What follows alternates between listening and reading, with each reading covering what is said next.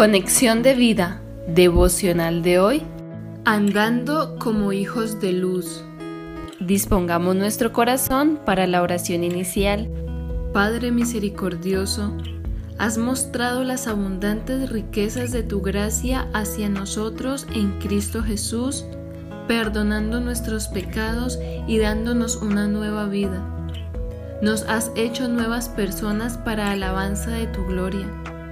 Te pedimos, Padre Santo, que nos permitas entender y vivir esta nueva posición como tus hijos, miembros de tu familia, morada de tu Espíritu, santos y luz en el Señor. Gracias, poderoso Dios, en el nombre de nuestro Señor Jesucristo. Amén.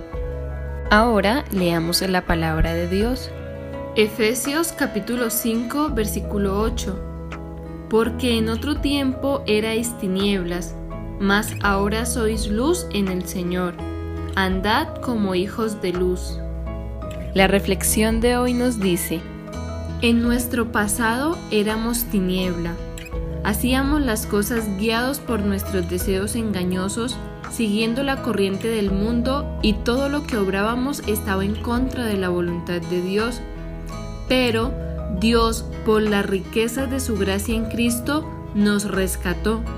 Gracias a nuestra fe en Jesús, ese hombre del pasado murió con Cristo y ahora hemos sido hechos nuevas personas y luz en el Señor.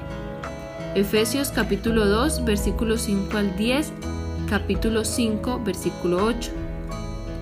Por lo cual, el Señor nos invita a que renovemos nuestra manera de pensar que ya no lo hagamos como antes, sino que ahora nos vistamos de esa nueva persona que Dios ha creado en la justicia y santidad de la verdad. Es decir, que dejemos atrás las mentiras y hablemos siempre con la verdad. Que nuestro dinero no sea fruto de corrupción o engaños, sino fruto del trabajo honesto con nuestras manos y así tener algo que compartir con los más necesitados. Efesios capítulo 4 versículos 24 al 25 y 28.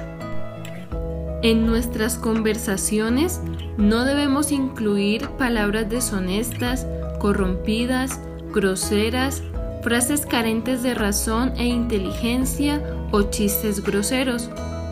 Cuando abramos nuestra boca, que sea para edificar a quienes nos escuchan y siempre teniendo cuidado de que sea agradable para Dios. Efesios capítulo 4 versículo 29 y capítulo 5 versículo 4.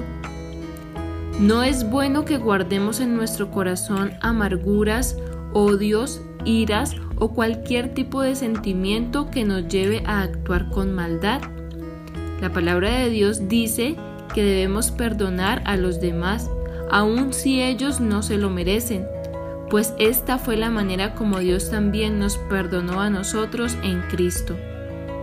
Nuestro llamado es a ser misericordiosos y compasivos en todo tiempo y amarnos unos a otros de la misma manera que Dios nos ha amado.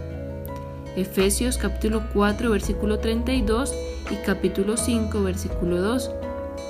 En general, que pensemos, hablemos y actuemos como hemos oído y aprendido de nuestro Señor Jesucristo. Visítanos en www.conexiondevida.org.